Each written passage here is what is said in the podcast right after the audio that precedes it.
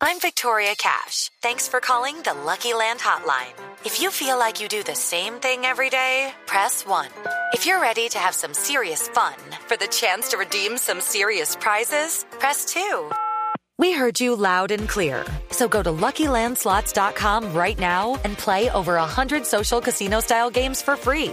Get lucky today at LuckyLandSlots.com. Available to players in the U.S., excluding Washington and Michigan. No purchase necessary. VGW Group. Void prohibited by law. 18 plus. Terms and conditions apply. La extrema polarización política que desde hace años vive Colombia ha tenido uno de sus episodios más intensos en las últimas horas, a puertas de que la Corte Suprema de Justicia defina la situación jurídica del expresidente Álvaro Uribe Vélez.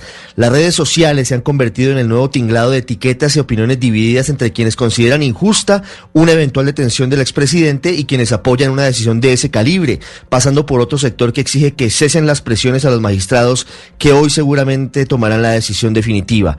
El gobierno en pleno, desde el presidente Iván Duque, pasando por la vicepresidenta Marta Lucía Ramírez, la mayoría de los ministros y por supuesto los partidos de gobierno como el conservatismo y el centro democrático han cerrado filas en torno a Uribe.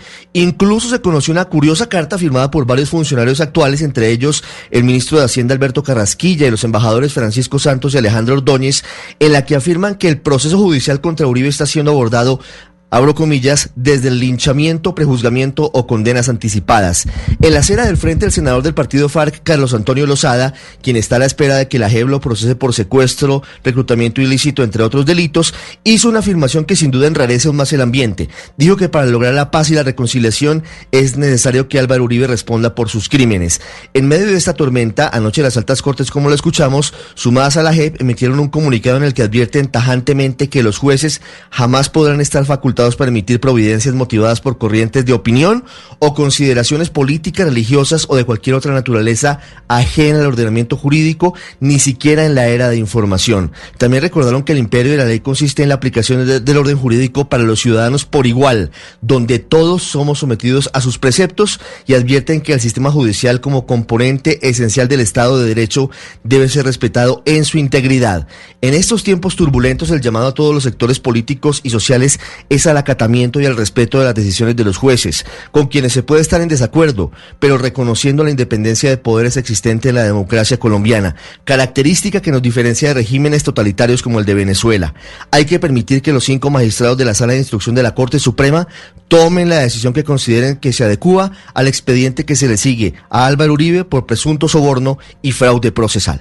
Hello, it is Ryan, and we could all use an extra bright spot in our day, couldn't we? Just to make up for things like sitting in traffic, doing the dishes, counting your steps, you know, all the mundane stuff. That is why I'm such a big fan of Chumba Casino. Chumba Casino has all your favorite social casino style games that you can play for free anytime, anywhere with daily bonuses. That should brighten your day a little. Actually, a lot. So sign up now at chumbacasino.com. That's chumbacasino.com. No purchase necessary. Group. Void where prohibited by law. See terms and conditions. 18 plus.